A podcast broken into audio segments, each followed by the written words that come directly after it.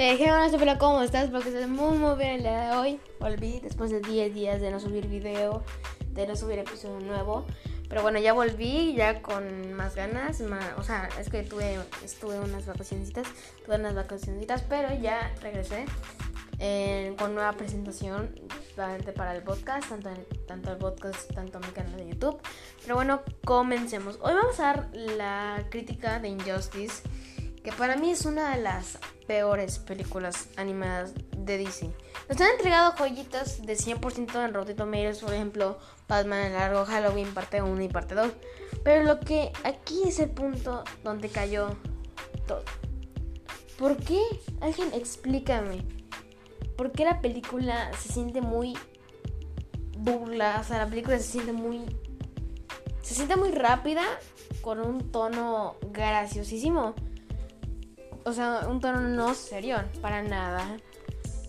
Serio, o sea, es que no sé, la película es malísima. O sea, aunque se filtró antes de tiempo, es, malísima, ¿sí? Es la peor película animada de DC.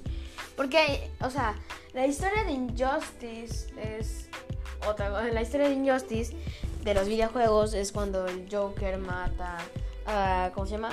A la esposa de, de Superman mata a Lois y bueno, Lois está embarazada y pues mata a su hijo y ya, todo un show.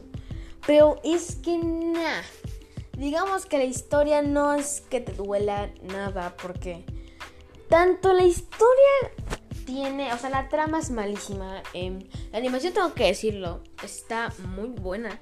Los primeros 30 minutos los, los amé, sí, los aprecié demasiado. Me gustó su conexión de Harley Quinn con Arrow. es aceptable, para mí fue aceptable. Pero lo que sí, lo que cayó fue que el final es un asco. El final es una asquerosidad. Porque, o sea, o sea, el final, no voy a decir spoilers, esta crítica no quiero que sea spoilers. No, creo que ya dije uno. Pero es que, no, o sea, es que la verdad, wow, o sea, es que no, el final es un asco. Y además, la película para mí no me gustó. Porque es una película muy rápida. Sigue entendiendo la muerte estúpida de, ¿cómo se llama? De Nightwing, que para mí es una de las peores muertes. No es como que digamos que wow, qué película tan seria, que, que, que, que buena. Digamos que no. Y aquí hubo un, un punto que tengo que tomar. ¿Alguien me puede decir por qué Superman es tan estresante. O sea, yo odié a Superman. Yo, yo lo odié. Yo a Batman que Batman como que me cayó, no me cayó bien. No, no, no me hizo digestión esa película. Y la, verdad a mí no me gustó. O sea, ese es el punto que quiero llegar a entender. Los personajes no se sienten personajes. Batman no se siente Batman. Superman no se siente Batman. Mujer Maravilla no se siente Mujer Maravilla. ¿Ok? Este es un los puntos, ese, ese punto que quiero tomar. Que parece que los personajes no son personajes. ¿Ok? No sé si me entiendan, pero no actúan como los personajes. Batman es serio. Es bastante serio. Superman me cae re mal. Porque Superman de por sí Superman luego es feliz y salva con su flecote horrible. Pero no, o sea, es que no, no, no, no sé. Y la Mujer Maravilla me cayó Superman.